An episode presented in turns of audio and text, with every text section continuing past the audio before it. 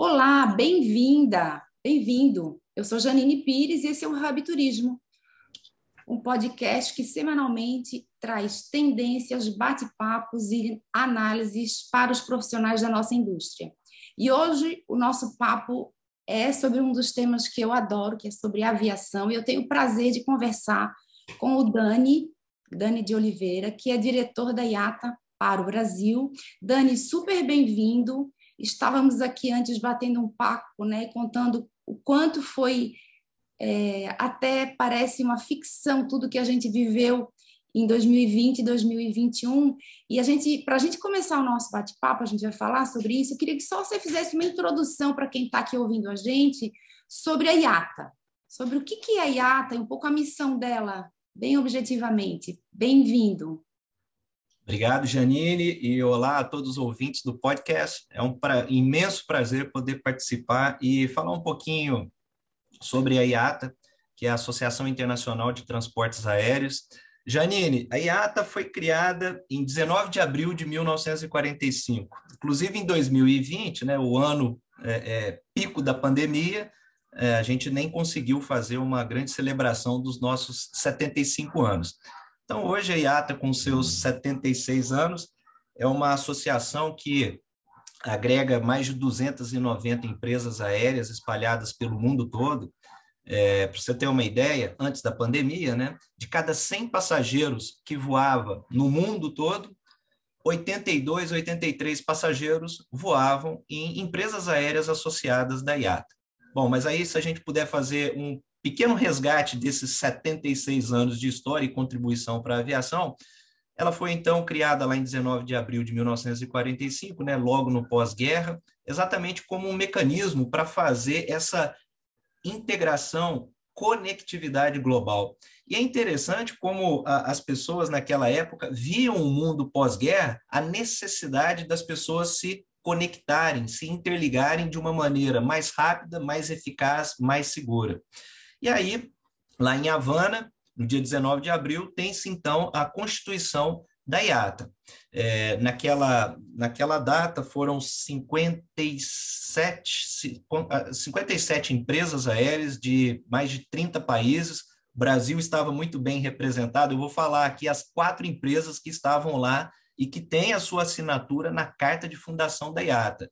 A Varig, a Paner do Brasil, a Cruzeiro e a Real Aerovias. Então, essas quatro empresas, muitos aí do seu podcast, os ouvintes, é, devem se lembrar dessas grandes marcas né, que é, consolidaram, então, a, a, evolução do transporte aéreo regular comercial aqui no Brasil desde a década de 30. É o caso, por exemplo, da Varig e dessas outras, né? Bom, e a IATA, hoje, ela tem uma força de trabalho de mais de 1.400 colaboradores, são de 102 nacionalidades, então traz uma riqueza para que a gente consiga cumprir a nossa missão, que foi criada lá no dia 19 de abril de 1945, que é basicamente representar, liderar e servir a indústria da aviação. E, como eu tinha dito, né, o aspecto inicial da necessidade de uma associação de empresas aéreas e como que ela poderia trabalhar com órgãos do governo, afinal de contas, o mundo estava sendo reconstruído nesse pós-guerra, e também com essas, é, esses institutos internacionais ou órgãos internacionais, a recém-criada ONU também. E aí um braço da ONU para o desenvolvimento da aviação civil, a famosa ICAO, ou em português, OACI, Organização da Aviação Civil Internacional. E aí a IATA traz, então, essa representação das empresas aéreas e também servir as empresas aéreas com algum pano de fundo muito fundamental. Qual? Colaboração e cooperação com esses órgãos. Afinal de contas, a gente tinha que criar toda a regra que a gente tem hoje. Se você é, é, é, for resgatar a famosa Convenção de Chicago e todas as regras do direito aeronáutico para que as pessoas pudessem é, voar de uma maneira segura e, ao mesmo tempo, é, os países estabelecessem as suas relações comerciais via o modal aéreo. E de lá para cá também com as práticas recomendadas e padrões globais. Se tem alguma coisa, ah. se tem alguma coisa que a IATA ela, ela é, traz nesses 76 anos, e aí 76 anos de evolução, de contínua evolução, é sempre falar melhores práticas globais, e que são recomendadas e deveriam ser aplicadas em todos os países, porque quando essas melhores práticas globais são aplicadas em todos os países, você tem a democratização do transporte aéreo, você tem o crescimento exponencial do transporte aéreo e padrões globais, padrões globais de segurança, padrões globais de operação, para que o mundo seja efetivamente conectado. Imagino, né? Você estava falando aí, é, imagino é, que fascinante não deve ser você acompanhar essa história com momentos, né, da história do mundo, né? E como a eu sou apaixonada por aviação e como a aviação ela está conectada com esses momentos todos, né? Por exemplo, mais recentemente, o 11 de setembro, mas esse, esse, esse surgimento no pós-guerra, ele é justamente um indicativo que eu quero fazer o gancho com agora, 2019, 2019 20 e 21, né? Uhum, é, uhum. Que é justamente é, e você pode até contar um pouco para a gente, que a gente sabe que as perdas da indústria foram assim, as pessoas não têm nem noção do quanto custa ficar com uma frota de aviões parada, né? Custa é, é, que custou e ainda custa, né? E, e, todos os desafios que a aviação mundial é, enfrenta, mas assim o foco nosso agora seria que você falou um pouco que cenário que a gente tem hoje, né? Porque a gente está comparando 2021 com 2019, né? O 2020 uhum. fica difícil você fazer comparação porque ele vai ser ali um, um parênteses na história né, é, da aviação e do turismo. Como é que você, assim, o cenário hoje genérico global, né, do doméstico e do internacional, em que patamar a gente está? É óbvio que tem as diferenças regionais, mas em que patamar a gente está novembro de 21 comparando com novembro, de 19? Uhum. Não, excelente questão é, a, e pergunta, Janine. E veja só que interessante, né? como eu disse, a, a, nesses 76 anos de história, o trabalho fundamental da IATA é remover essas barreiras regulatórias, de custos, para que o transporte aéreo seja o mais acessível possível. E acessibilidade aqui eu estou falando em todos os aspectos, né? Competitividade, assim por diante. E até mesmo nas questões de acessibilidade de todas as pessoas para que possam viajar. É, e aí a gente chega ao ano de 2019. Para você ter uma ideia, no ano de 2019, a indústria como um todo transportou aproximadamente 4,5 bilhões de passageiros. E o Covid, a partir de abril de 2020, por isso que você falou que esse ano tem que ser descartado e nunca mais lembrado na vida, é, ele reduziu esses 4,5 bilhões de passageiros para aproximadamente 1,7, 1,8 bilhão de passageiros uma queda vertiginosa de mais 60% no tráfego aéreo global. Né? E aí a gente entra o ano de 2020 logo entendendo o efeito da pandemia. A aviação, a IATA tem 76 anos, mas a grande pandemia que o mundo é, passou foi lá na 1919, 1918, e aí entra a década de 20. A aviação nessa época era uma bebezinha se a IATA é uma senhora agora de 76 anos, a aviação lá na década de 20 era uma bebezinha, estava tudo começando. Então, a gente não tem histórico do impacto que a pandemia lá da gripe espanhola trouxe numa aviação lá da década de 20, porque era muito incipiente. Você não tinha é, é, é, é uma estatística para entender o impacto que isso trouxe na aviação. A memória que a gente tinha lá em 2020 era o quê? Poxa, o SARS que acontece em 2023, tá? em 2003. Mas o SARS foi muito concentrado na região ali da Ásia. Na Ásia, a gente não sentiu aqui, né? O pessoal não daqui não sabe nem o que foi. É. Exatamente, exatamente. Bom, e aí o, o grande desafio já em abril de 2020 para nós, IATA, foi, poxa, qual será o impacto que a pandemia vai trazer no transporte aéreo global. A gente já tinha uma dimensão que seria muito mais complicado, muito mais difícil para os voos internacionais, principalmente os intercontinentais. Por quê?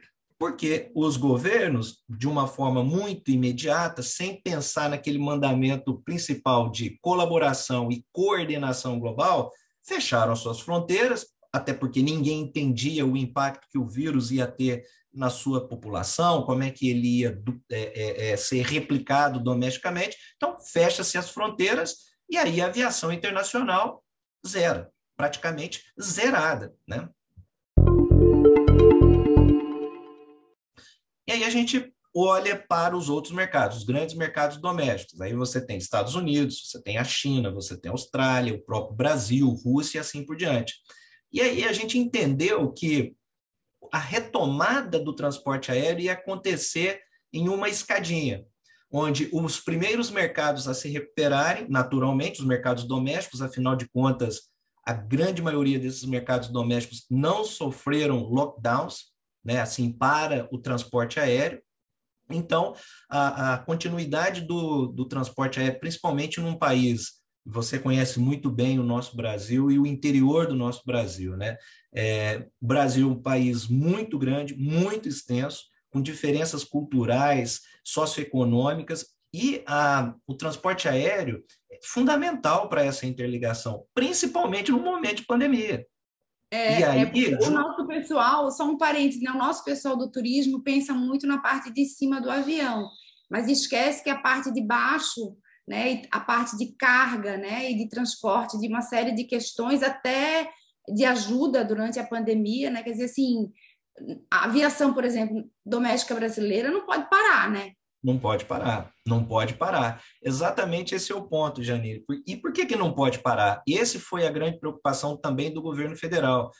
É, e eu acho que aí a gente teve uma grande vantagem comparado aos outros grandes mercados é, domésticos, né, como eu já citei aqui, de um esforço coordenado da toda a indústria, empresas aéreas, associações, os aeroportos, as empresas de serviço de transporte aéreo auxiliar, né, as, famosas, as famosas exatas, é, e o governo brasileiro, aí tenho que é, é, fazer uma menção aqui, ao, principalmente ao ministro Tarcísio, por toda essa coordenação, aonde a gente conseguiu manter uma malha essencial para fazer essa alimentação e aí, ser possível de rapidamente, como você muito bem falou, transportar cargas. E quando eu digo carga, não é só o volume de carga natural mesmo, é, troca de comerciais, alimentos, assim por diante. Fundamentalmente, remédios, equipamentos médicos hospitalares, vacinas, as empresas aéreas transportando até hoje gratuitamente vacinas. E também, aí já na parte de cima da aeronave, profissionais de saúde, né, Janine? Poxa, tal localidade ou tal região tem uma certa carência de um determinado profissional de saúde, médico, enfermeiro, ou assim por diante, farmacêuticos, assim por diante. Todos viajaram para fazer exatamente esse papel de interligação do Brasil. O Brasil não ficou desassistido domesticamente. E é por isso que esse primeiro degrau foi vencido. Se você analisa hoje, né, o mundo como um todo, os mercados domésticos estão ali em torno de 24% ainda abaixo dos níveis observados em 2019. Já os internacionais, 70% abaixo dos níveis observados em 2019, muito por então, conta é. dessas restrições de fronteiras. Então, esse nó, vamos lá, a média global ainda 24% abaixo doméstico do internacional. E o caso do Brasil? É, o Brasil, é, é, não internacional, né? O mercado é doméstico, doméstico todos os mercados domésticos mundiais ainda estão 24% abaixo do que foi o mesmo período 2019. Né? O Brasil está no mesmo patamar, para você ter uma ideia, é, nós já recuperamos 82% dos níveis observados em 2019. Né? Então está nessa faixa, 24%, 26% é. abaixo. E a gente espera que mês de novembro, mês de dezembro e já o início de janeiro, a gente consiga efetivamente atingiu os patamares, aqui, doméstico, né, o mercado brasileiro, atingiu os, patama os patamares observados em 2019. Então, Aí domesticamente, a gente está né? Janeiro de 19 com 22, né? Isso. Tá. O internacional já mais complicado, né? Então, essa média de 70, 70 e pouco por cento globalmente. E é, no caso do Brasil, como é que a gente está hoje e assim não, não, a gente não sabe né fazer essas projeções mas eu li por exemplo que a comunidade europeia é, fala em recuperar os patamares de 19 somente em 24 é essa era a nossa estimativa então primeiro degrau mercados domésticos recuperam em 2022 Aí você tem uma etapa intermediária, você vai entender muito bem aqui o nosso caso Brasil e os nossos vizinhos, América do Sul. Naturalmente, a gente já tem assim uma grande relação com os vizinhos. Logo, você já e, e, todos sofrem mais ou menos as mesmas condições em relação à pandemia.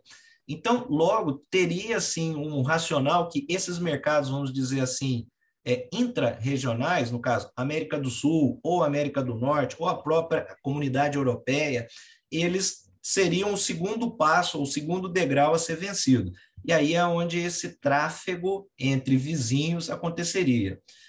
E, embora seja um tráfego internacional. E esse tráfego internacional, que a gente chama de long haul ou intercontinental, esse seria o último a recuperar. E a, hoje a gente tem uma visão um pouco mais sustentável, né, da forma um pouco mais clara da forma dessa recuperação e está é, tá muito em linha com o que a, a comunidade europeia tem estimado, que deve ter essa recuperação global dos mercados internacionais por volta aí de 2023, 2024. Mas você acha que o Brasil volta ao patamar no internacional da oferta de voos em 24 também? Você acha que existe essa possibilidade? Eu, eu creio que o Brasil, a gente precisa de vencer um, um, um grande obstáculo, que é basicamente é, um pouco, não vou dizer a imagem do Brasil, mas ainda algumas restrições que a gente impõe ao fluxo internacional. Eu creio que a gente buscando aí uma flexibilização, por exemplo, né, a grande maioria desses outros mercados que estão mais avançados com o voo internacional, é, ou com o crescimento, expansão do voo internacional, por exemplo, já permitem que passageiros vacinados possam voar para o país sem nenhuma exigência. O Brasil sem ainda. Teste, gente, é, sem teste. Sem, sem teste. Mostra sem que vacinou, pronto. Exatamente. Então, assim, é, é, é, é, mais fácil. Hoje, lá nos Estados Unidos, por exemplo, você pode ir, desde dia 8 agora de novembro, né? Você pode ir para os Estados Unidos, chega lá, só apresenta o seu certificado de vacina. Welcome. E é, pode aproveitar é. todo o potencial turístico de lá. Aqui no é. Brasil, você ainda tem que. É, é... Apesar de que no caso americano, vou te falar, né? O meu visto venceu tem dois meses, só estou conseguindo que é uma renovação simples em abril do ano que vem, mas é outra conversa. Eu quero pegar é. esse teu gancho aí dos desafios, tá? Porque uhum. uma das coisas que mais me chama a atenção em todo o cenário, e aí não é só da aviação, não. É, eu acho que é uma coisa que até a Organização Mundial de Saúde falou muito, né? Da falta de cooperação, esses termos que você mencionou, que para mim eles são mantras do turismo cooperação, coordenação, né? É, e conexão, né? Quer dizer, é, a, a, a, saúde global, né? O mundo com as suas questões geopolíticas e etc, etc, que, não, que a gente não consegue avançar aqui, é, teve ainda tem muitas dificuldades em relação a esse tema da vacinação, que é crucial para a gente. Né? E aí, a gente está tá aí se debatendo com essas, essas é, iniciativas de coordenação que a gente não consegue né? estabelecer padrões globais para determinados temas e que a gente precisa avançar nisso, porque nós vamos ter outras questões que podem acontecer né? que a gente não tem Exato. noção do que seja. Né? Eu estava até vendo aquele escritor israelense, israelense Yuval Harari dizendo assim, olha, se o mundo tivesse cooperado mais usado melhor as tecnologias, né? É, e se ele aproveitar essa experiência, a gente pode não viver outras pandemias dessa forma. Só que nós estamos custando aprender a lição. E aí, no caso da aviação, por essa questão né, de unificação de padrões, né? Quer dizer, por exemplo, eu gosto muito o Edu Sanovic, presidente da Biara, ele disse: se eu peguei um avião aqui em São Paulo e desci em Madrid, ou eu fiz uma escala em Nova York e fui para o Canadá, né? Eu tenho que ter, na hora que eu saio e entro de um avião e entro em outro país, determinadas questões que são unificadas, né? que estão coordenadas, que são requisitos de fronteira. E a gente tinha, por exemplo, eu me lembro aquele certificado de, da febre amarela, né? universalmente feito e tal. Então, assim, na sua visão, você pode até falar um pouco desses desafios, dos maiores desafios que a aviação tem, porque são os desafios são as barreiras iniciais para que o, o, o, a conexão global volte, e aí não é só para o turismo de lazer, é para a economia, para as viagens de negócios, para tudo, né, para a economia global, mas assim, difícil entender com tanto recurso tecnológico, com tanta compreensão, como, por exemplo, a gente não conseguiu em dois anos desenvolver, por exemplo, um mecanismo único de quem está vacinado tem um, um, um certificado único global porque nós sabemos quais são as vacinas, quais são os fabricantes, a gente tem as Anvisas dos países. Né? Exato. Né? Eu Exato. vi o IATA Travel Pass, até fiz um podcast sobre o IATA Travel Pass que vocês fizeram. Fala um pouco para a gente sobre isso. Sim, não, muitos pontos você trouxe e já me ajudou bastante até a, a, a consolidar minha fala, né? Mas quando você fala essa experiência de você sair hoje do Brasil, e tem duas, dois exemplos, né? Você tem um voo, por exemplo, Brasília para Manaus, e depois você tem um voo Brasília, Lisboa, Lisboa, não sei, China, por exemplo. Você vai ver que a experiência de voar é a mesma coisa. Por quê? Porque esses padrões globais, né, embora, obviamente, a gente precisa sempre pensar na melhoria contínua, é, começaram com a criação da IATA, há 76 anos. E você vê o tempo que levou-se para construir essa experiência. E exatamente, na, no caso da pandemia, eu acho que o grande susto, né? Poxa, o que está acontecendo? Eu vou importar vírus, eu vou trazer vírus de fora. A gente viu ao longo do ano de 2020, Janine, só para você ter uma ideia, baseado em evidências médico-científicas, é, de janeiro de 2000 até setembro de 2000, aliás, janeiro de 2020 até setembro de 2020, nós transportamos no mundo todo 1,2 bilhão de passageiros. Certo? E por evidências médico-científicas foram identificados, nesses 1,2 bilhão de passageiros, 44 casos confirmados de contaminação a bordo. Ou seja, os procedimentos que logo em março, quando a, a pandemia expande para o mundo todo, a própria é, OMS declara uma pandemia global, né? É, nós fomos muito rápidos, as empresas aéreas, junto com aeroportos, para se estabelecer através de coordenação, harmonização e cooperação, ah, essas melhores práticas globais, fundamentalmente a criação de multicamadas de biossegurança, mas que fossem globais. Daí você tem a obrigatoriedade de uso de máscara, uma desinfecção, limpeza das aeronaves de uma forma mais específica, exatamente com a, a, a redução do, do, do, da contaminação. O filtro EPA, essas aeronaves, desde a década de 90, já tem o filtro EPA. E ninguém sabia, né? assim, óbvio, nós que estamos na aviação sabemos dos componentes da aeronave, mas ficou super famoso.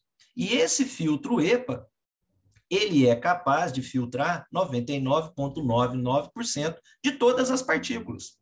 E o vírus da Covid é filtrado.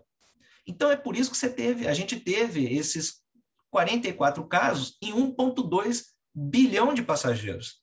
E aí você faz uma simples relação dividindo 44 casos por 1,2 bilhão de passageiros, você vai ver que a chance de se contaminar dentro de uma aeronave é de uma em 27 milhões. É, e quiseram colocar a aviação como a vilã da história, né? Exa totalmente Mas a gente errado. conseguiu provar que não, tanto assim que tripulações... Exatamente. Se fosse assim, as tripulações tinham morrido de tanta contaminação, né? Exatamente, exatamente. E a aviação não é o vilão. Né? E com, esses, é, com essas medidas, né, multicamada de biossegurança que foram estabelecidas, a gente trouxe então essa segurança e os passageiros reconhecem que essas medidas de biossegurança são efetivas para a proteção. Né? Você tem uma chance, um uma, uma chance em 27 milhões. Você ser atingido por um raio é um, uma chance em 2 milhões. Ganhar na Mega Sena, uma em 50 milhões. Então a gente está muito mais próximo da chance de ganhar de, na Mega Sena do que ser até atingido por um raio, em ser contaminado. Mas mesmo assim, as pessoas houve então esse desentendimento global, né? O mundo ficou um pouco mais fraturado no sentido de uma perspectiva global. E aí o que você falou, muitos países, eh, eu até recentemente fiz uma apresentação e fiz, uh, posso, posso passar para você aí também o slide, que é bem legal. Em 2019, para você voar da Inglaterra para a Holanda, a un... o único documento exigido era um simples passaporte válido. 2019, mesma região. Em 2000, agora, 2021, o mesmo voo Inglaterra-Holanda, você tem que, além do passaporte, uma série de documentos que você tem que preencher, atestado de saúde, atestado médico, é, declaração de vacina, em, tudo em papel. E o que que isso Voltou causa? aquela papelada toda. Voltou toda a papelada. E as pessoas, e é engraçado, Janine, porque as pessoas falam, poxa, qual que é o meio mais fácil de você fazer a contaminação, a transmissão? É, por exemplo, em material que está circulando na mão das pessoas, papel. Então, a IATA, você falou muito bem do, do nosso aplicativo, esse aplicativo, ele vem exatamente para trazer a importância de um mundo moderno, desse pós-Covid, um mundo digital. Não faz mais sentido você viajar e ter que levar um, um, um papel, uma, uma caderneta com 32 páginas, que foi criada lá em 1920. A ideia do passaporte vem em 1920. 32 páginas. Ainda é a cadernetinha, ainda é a cadernetinha. É a cadernetinha. Você vê, você tem 80 anos. Você aviação, tem 80 anos de passaporte. É, a aviação é extremamente digitalizada, tecnológica, estava é, é, na frente de todo mundo em processos sem toque, em rapidez, em check-in, em tudo que você puder imaginar, inclusive coisas que a gente vivencia em outros países que no Brasil a gente, pessoal não conhece, né? É, aí é, o passaporte é uma das coisas que a gente não conseguiu evoluir. Na sua avaliação, esse tema da, do comprovante da vacina, né? Que o, o projeto do, do IATA Travel Pass é justamente você ter no aplicativo, né? A, a Anvisa conectada, enfim, ou um laboratório que faz um teste e você vai poder ter lá o seu documento mostrando que você está vacinado, né? É. é por que, que a gente, como é que a gente está hoje? Porque se, uhum. por exemplo, o caso do Brasil, sabe, eu fui lá, entrei no SUS Connect SUS, imprimir, né? Posso imprimir em português, inglês e espanhol, e lá está escrito Vale do Território Nacional. E uhum. é isso uhum. que a gente está usando para viajar. Quer dizer, uhum. até quando? Exato. Exatamente. Então você vê esse ponto, né? A gente evoluiu o que é da empresa aérea em si, né? Porque o que, que você tem é, essa perspectiva? Mais tecnologia, mais modernidade, mais facilidade para quê? Uma experiência seamless, eu não sei como é que a gente traduz seamless por, por português, mas uma toque, experiência né? sem, exato, sem toque, é. fácil, simples, direta. Né, o ideal é que uma pessoa saia da sua casa, vá de uma maneira bem simples, sem estresse para o aeroporto, passe por todos os procedimentos dentro do aeroporto de segurança, sente na sua, no seu assento para ir no voo de A para B, chegue lá, saia da melhor maneira possível do aeroporto e vai aproveitar negócio, turismo, a vida, né? É, e nós avançamos muito nisso. Agora, quando você entra numa regulação global de países, aí você tem ainda essa cadernetinha chamada passaporte, 32 páginas, que foi criada lá na década de 20. E olha só que interessante, né? É, desde, acho que metade de 2005 ou 2010, ah, bom, então já deve termos aí uns 10 anos, 12, 10, 12 anos é, de iniciativas. A própria ICAO já tem uma, uma proposta e um projeto de um passaporte digital.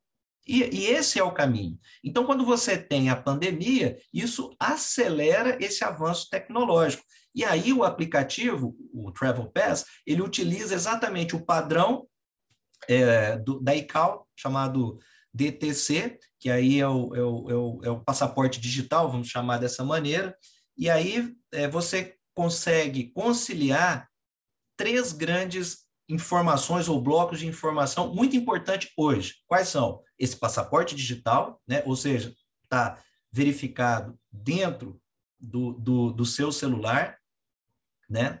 Você tem as informações sobre as restrições de fronteiras. A IATA já tem, tem um sistema, e creio que muita gente utilizou o famoso Timatic, é, que já tem 50 anos de idade, que basicamente ele coloca quais são as restrições, regras para entrada em todos os países do mundo. Em todos os países do mundo. Então, você consegue trazer também para o aplicativo o Timatic, as informações do Timatic e, fundamentalmente, né, informações digitais certificadas sobre resultado testes, antígeno, PCR, desses testes, e também da vacinação.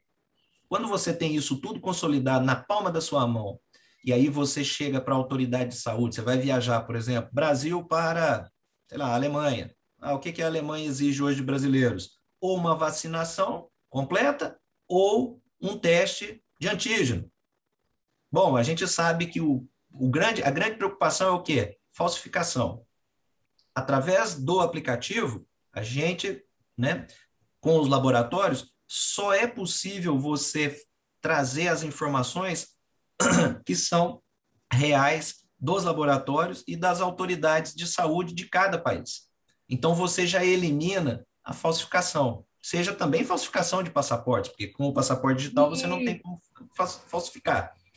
E isso é tudo uma, centralizado somente no celular da pessoa. Então, você tem um respeito 100% à LGPD brasileira e também às leis de proteção de dados de cada país. É, porque Quem esse é um tema levantado, né? Isso é um tema levantado, o tema da proteção de dados. Exato. É o maior é, cuidado é... que a gente teve, né?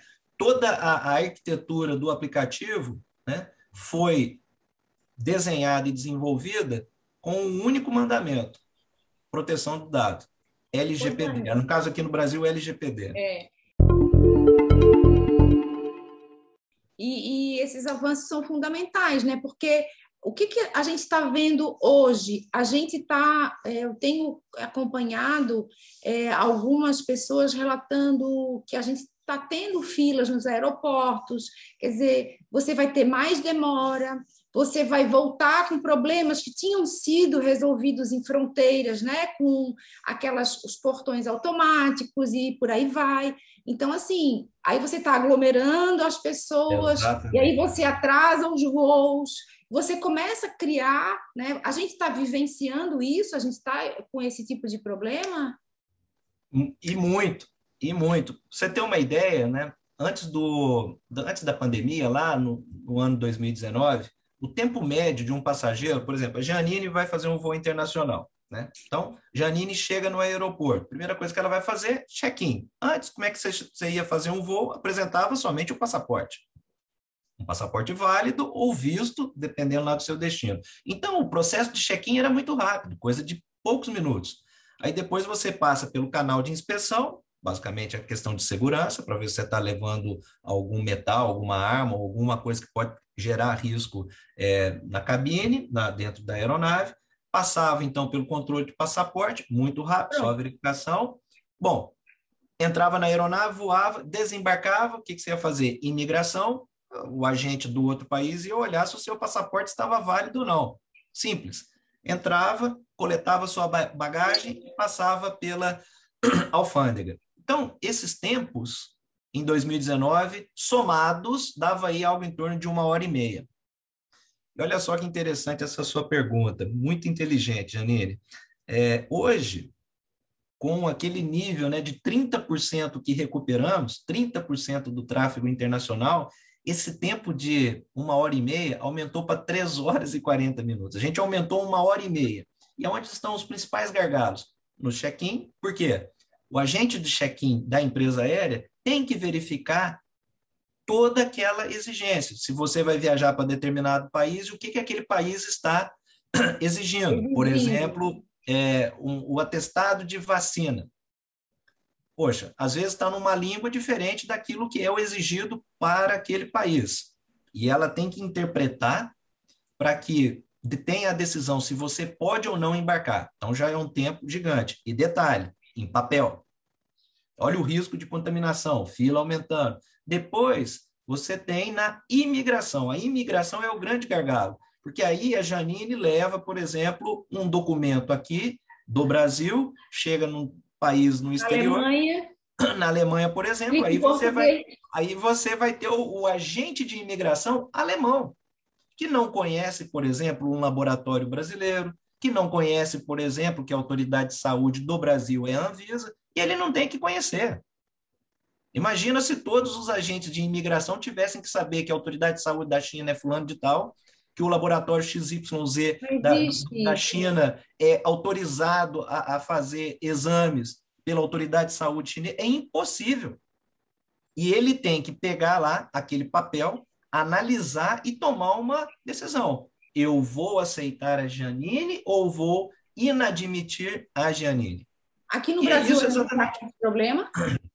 Aqui no aqui Brasil no, Aqui no Brasil, a gente tem muito assim esses tempos é, do check-in por conta de verificação de documentação e também na imigração, porque ali o agente de imigração aqui no Brasil ele tem que ver uma, ele tem que ver. Hoje qual é a restrição do Brasil? Você pode é, qualquer estrangeiro pode vir para o Brasil desde que apresente um, a, a, é, um certificado de, na verdade não é um certificado, mas um atestado é, de um teste PCR feito até 72 horas, ou um teste antígeno feito até 42, 48 horas. Né? Só que se chega na língua, por exemplo, francesa, não está de acordo com a exigência do Brasil, em português, ou em inglês, ou espanhol. E aí, novamente, pode tomar uma decisão de inadmitir, afinal de contas, não seguiu a regra brasileira, mas embora eu já vi alguns casos, já vi alguns casos, nem foi aqui no Brasil, o, aliás, foi aqui no Brasil, não estavam aceitando para vir para o Brasil, porque o, o exame, o resultado do exame estava escrito em italiano, mas logo embaixo tinha a tradução para o inglês. E o cara fala, o agente de imigração, peraí, mas tinha que estar escrito em inglês. Mas está escrito em inglês. Não, mas a primeira língua é italiano. Então, gera-se uma dificuldade Ai. tremenda, tremenda, uma confusão né? Totalmente necessária. Exatamente. Você já está cansado da viagem, né? Você quer o não, mais rápido não. possível encontrar a pessoa que está te esperando ali no aeroporto, e aí você fica parado, tendo que explicar, vai documento, verifica de um lado, pega, passa é, papel. Quantas pessoas põem a mão? Né? A viagem dentro do avião ainda tem menos comida né? É. Você tá, tem as restrições a bordo que também tornam a viagem às vezes mais desconfortável, por exemplo, né? Dependendo da, do, de quantas horas de voo que você teve. Agora você acha para a gente caminhar aqui para o final, porque o, o papo é tem assim é complexo, né? Você acha que a gente é, caminha para resolver esses temas porque eu fico com a seguinte pergunta: como que a gente. Eu sei que existe uma dependência dos governos e os governos precisam das suas organizações internacionais para coordenar esse tipo de questão, do jeito que a IATA faz com as suas aéreas associadas, né? É uhum. difícil a gente querer crescer o, o internacional, sobretudo, né? É, se a gente não conseguiu estabelecer ainda essas regras, porque a gente vai viver novos caos aéreos, né, ou caos em aeroportos? É, é, é, esse ponto, Janine, eu creio que, embora a OMS ainda não tenha se posicionado, mas ela, de certa maneira, até estimula que outras organizações, fundamentalmente governos, o desenvolvam, a, Europa tomou uma iniciativa né, do passaporte ou do certificado europeu, e já é um padrão que nós, IATA, estimulamos que todos os países o sigam. Né? E nós sabemos que aqui o Conect SUS aí eu também é outra é uma é, parabenizar aí a iniciativa é, do governo federal para o Conect SUS. Conect SUS já tem uma aderência, eu diria que 90 e poucos por cento do padrão europeu, ou seja, pequenos ajustes em alguma informação adicional, você já está é, é em conformidade com o padrão europeu. E essa provavelmente, esse padrão europeu provavelmente vai ser então o padrão global que todos nós, todos os países vão caminhar. E aí você tem sim essa facilidade de informações padronizadas, então você sabe os mesmos campos. Veja só o, o legal do aplicativo também, o Janine, ele está disponível em sete línguas. Significa o quê? Que você pode então dos laboratórios aqui no Brasil, que são certificados e autorizados pela Anvisa, esse é o critério do, do aplicativo. Somente laboratórios certificados e autorizados pela Anvisa para fazer aqueles exames, seja o exame de PCR, seja o exame de antígeno, é onde você consegue é, carregar a informação. Quando você carrega a informação, essa informação ela foi carregada em português, afinal de contas, o laudo do exame foi feito em português. Mas como o padrão, então, já segue as informações, por exemplo, desse padrão europeu, você sabe que cada campo daquele ali, ele, vamos supor, nome, então vai ter lá, o, é, pode ser name, pode ser nome em espanhol e assim por diante. Então, esse, o aplicativo possibilita que aquela informação fique disponibilizada em sete línguas: português, inglês, francês, russo, chinês, alemão, e, e isso traz, então, essa facilidade para que até a autoridade de saúde do país que você está viajando receba a informação na sua própria língua. Na língua dele, claro. É. Até porque tem alguns que não fazem nenhum esforço, né, para poder entender Nenhum.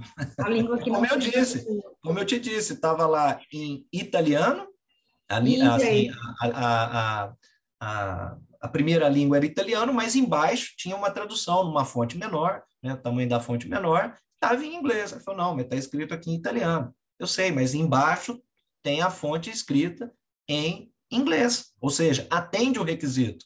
Não, mas está escrito em italiano. Então, é, não, não, Dani, não, tiveram é, nenhuma facilidade para ajudar, não. São grandes desafios, mas eu vejo que não só a aviação, como toda a indústria de turismo do mundo, ela foi bastante rápida e ágil né, em estabelecer protocolos, em se preparar né, para a reconstrução da atividade. Então, é, é, isso a gente viu no Brasil, viu no mundo inteiro. Então, todos preparados para isso, temos esses desafios. E para a gente só encerrar, ainda eu te agradecer muito pelo bate-papo. É, você é, considera que nós todos da indústria podemos colaborar como com essa reconstrução? Que você diria assim que é essencial? fundamentalmente aqui para o Brasil e aproveitando exatamente essa a gente viu né sofremos né é, com a pandemia é, e, e, e, temos que aprender com as lições que a gente observa, observou ao longo desses 18 19 meses aí quase 20 meses é, de pandemia né é, uma uma coisa muito principal todos nós entendemos o impacto que a aviação tem na nossa vida, o valor que a aviação tem na nossa vida. Seja aqui para os brasileiros, por exemplo, eu tenho diabetes. Uma das insulinas que eu tenho que tomar, ela é produzida na Suíça. E ela só chega aqui no Brasil via aérea. Quando a gente restringe é, a, a, a, movimentação, né, é, seja para a Suíça ou para a Europa, assim por diante, houve sim um risco de que ou, a, pudesse acontecer um desabastecimento de remédios. E olha só a criticidade. Quantos outros diabéticos como eu dependem dessas insulinas? Ou de tantos outros remédios? Então, a gente viu a importância que a aviação tem na vida das pessoas. Nós chegamos em 2019, e aí eu falando muito de Brasil, tá, Janine? Nós chegamos em 2019 com mais de 100, 100, 100, quase 120 milhões de passageiros transportados. Um recorde no Brasil. Mas o Brasil a gente tem condições de, em 20 anos, quase que quintuplicar o tamanho do mercado brasileiro. O Brasil, é, se você for olhar, né, entre os 190 e quase 200 países que são da ONU, só existem três países no mundo que conseguem conciliar as três características fundamentais para a, a, a aviação. Você tem que ter uma grande dimensão territorial, o Brasil tem, você tem que ter um grande PIB, uma economia né, dinâmica, pujante, o Brasil tem, e você tem que ter população. Então, quando você olha nesses 200 países do mundo, somente três conseguem conciliar essas três características. Quais são esses três países? Estados Unidos, China, Brasil. Em 2019, os Estados Unidos foi o maior mercado mundial do transporte aéreo. Eles transportaram mais de um bilhão, Janine, um bilhão de passageiros. A China veio logo em seguida. Afinal de contas, reúne essas características macroeconômicas fundamentais para o desenvolvimento do transporte aéreo. Então, a China transportou entre 650 quase 700 milhões de passageiros. E o Brasil 100 milhões de passageiros. No ranking mundial entre passageiros domésticos e internacionais, então o ranking global, o Brasil está lá na 13ª posição, Janine. A gente transporta muito passageiro doméstico, somos um dos cinco, seis países, os maiores países é, em tráfego doméstico, mas internacional voamos pouco. Voamos pouco e também as pessoas voam pouco para o Brasil. É, então chegou a hora de exatamente, chegou a hora da gente aproveitar e entender que a aviação é de fundamental importância para o nosso país, para a interligação do nosso país, para que o fluxo de negócios, turismo, é, educação aumente aqui no país. E a gente fez uma estimativa em 2019, um estudo muito profundo sobre o mercado brasileiro, exatamente por essa, esse desconforto. O Brasil tem tudo para ser o terceiro, o quarto, quinto maior mercado do mundo entre passageiros domésticos e internacionais. E por que, que ele está lá na 12 posição, 13 posição? Porque a gente ainda tem grandes âncoras que não deixa a aviação trazer todo o seu potencial né, para agregar valor na vida das pessoas aqui. Posso te citar o combustível mais caro do mundo. Como é que é possível um país desse tamanho, 100% produtor de petróleo, ter o combustível mais caro do mundo. Está é. Tá errado. Tá não, não, tem outra explicação. E tem que consertar. Nós temos. Imposto, né? O imposto sobre o combustível. Né? Imposto, né? e aí você tem o próprio monopólio da Petrobras na distribuição, né? Afinal de contas, você tem ali a, as distribuidoras que abastecem a, a, as aeronaves. Mas o combustível para chegar nos aeroportos só sai de um provedor, Petrobras. Então você vê exatamente o acúmulo de problemas que exatamente levam, aí sim, a altíssima carga tributária, né? enquanto os outros países entendem que a aviação é super importante para o desenvolvimento e, e, e, crescimento econômico do, do, da, do país e também de cada estado, de cada município, logo, eles não têm uma tributação excessiva, exatamente porque esse papel indutor, esse fator indutor da economia. E aqui no Brasil você tem aí alguns estados que um, ICMS sobre o querosene de aviação 20, 15, às vezes até 25%. É, então, recentemente isso... deu uma melhorada, mas ainda é um ainda são questões sérias para a gente, né? Você e que a gente, aí você falou, poxa, mas o que, que nós, como sociedade civil, temos que fazer? Temos que sim endereçar isso junto aos nossos congressistas, aos nossos governantes, governadores e até presidente da República, sobre o impacto que a aviação tem nas nossas vidas. E, e o Brasil precisa sim de tomar uma decisão séria de querer uma meta de quintuplicar o tamanho do mercado. Imagina, né, eh, se a gente consegue atingir esses números em 20 anos. Olha só, Janine, Hoje, o Brasil, um, um, um, uma estatística muito interessante para os seus ouvintes aqui.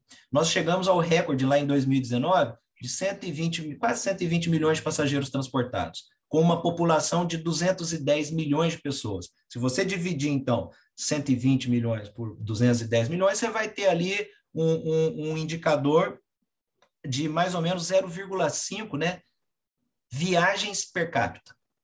Hoje, os grandes mercados, Estados Unidos, Canadá, você vê Austrália, você vê Europa, muitos países, esse indicador é duas viagens per capita, duas e meia viagens per capita, no caso dos Estados Unidos, três viagens per capita, no caso do Canadá. E aí você fala, poxa, então a gente está com 0,5, tem muita coisa para crescer.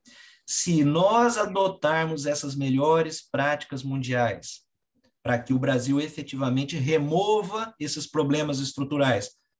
Combustível mais caro do mundo, um excesso de judicialização. O Brasil é o campeão de judicialização no mundo todo. E aqui, pelo contrário, as empresas aéreas, tanto as nacionais quanto as internacionais que voam, têm um serviço excelente. E mesmo assim são penalizadas por essa insegurança jurídica segurança jurídica. E tem também as ineficiências do nosso sistema. Mas o que, que eu quero dizer com tudo isso? Se o Brasil resolver essa, esses problemas estruturais e caminhar em direção a essas melhores práticas mundiais, que a gente, IATA, tem estudado 76 anos, o Brasil tem sim condições de quase quintuplicar o seu tamanho de mercado. A gente conseguiria, em 20 anos, chegar ali aproximadamente 476 milhões de passageiros transportados ao ano. E aí a gente está falando de um Brasil lá em 2040, ou seja, em 20 anos. Lá, a, a, a progressão da, da, do avanço da população brasileira, o Brasil deve chegar a 230 milhões de habitantes. Então, nós vamos estar falando de 470 milhões de passageiros numa população de 230 milhões de, de, de pessoas. Dividindo um pelo outro, você tem ali um fator de dois. Olha é. só, para ver como é possível. É um caminho basta, a ser trilhado, né? E, basta querer. É, e melhorar também a nossa condição econômica, né? Porque a gente tem esses fatores de população e território, né? Mas tem a questão é, da economia como um todo e também da inclusão, né? Por exemplo, quando a gente teve lá em 2008, 2006, 2007, acho que 8 ou 10, que a gente eu não, me lembro exatamente a data, mas que a gente aumentou muito o fluxo de viagens nacionais é, for, você recorda qual foi o ano que deu alguns saltos? É, foi o, é, o efeito renda. O efeito renda é o muito efeito mais... renda é, lógico. O, Tinha o até gente que chegava a dizer assim: ah, o aeroporto parece uma rodoviária, né? Que é uma Mas é ótimo que o aeroporto pareça. É, lógico. É isso que a gente tem que buscar. É, lógico, lógico. É. Então, tem esse desafio também da economia né, da inclusão social, né, da diminuição das diferenças sociais, melhoria de salário, emprego, enfim, é um, uma condição além de tudo isso que você falou.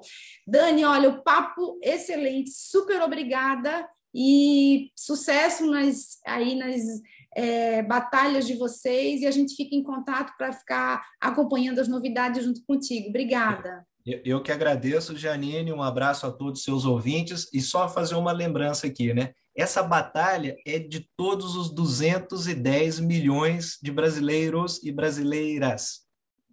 Se todos os 210 milhões de brasileiros e brasileiras efetivamente entenderem a importância do valor da aviação no dia a dia da gente, a gente consegue sim, em 20 anos, colocar o Brasil entre os grandes mercados de transporte aéreo. Bom para a aviação, bom para o governo, bom para as pessoas, bom para os aeroportos, bom para o Brasil. E esse é o comprometimento que eu gostaria com, sua, com os seus ouvintes aqui, cada um pensasse e, e pudesse, claro, sempre falar conosco, a IATA, a gente tem um canal chamado Valor da Aviação, só entrar lá no nosso site, lá tem várias histórias sobre a contribuição da aviação no dia a dia das pessoas, na vida do dia a dia das pessoas. E, por favor, interajam com a gente, tragam ideias. É, eu, a gente está aqui, mas só o Dani e a equipe da IATA, mais as outras associações, nós somos muito pequenos, né? Mas quando a gente está juntos, unidos, fortes, num único objetivo, nós somos imparáveis. A gente consegue sim, e o Brasil merece é, esse trabalho de todos nós. Muito obrigado. Muito obrigada. Vou botar o link aqui no texto do no texto do episódio do, do podcast, eu boto todos os links que você mencionou. Obrigada. Perfeito. Perfeito.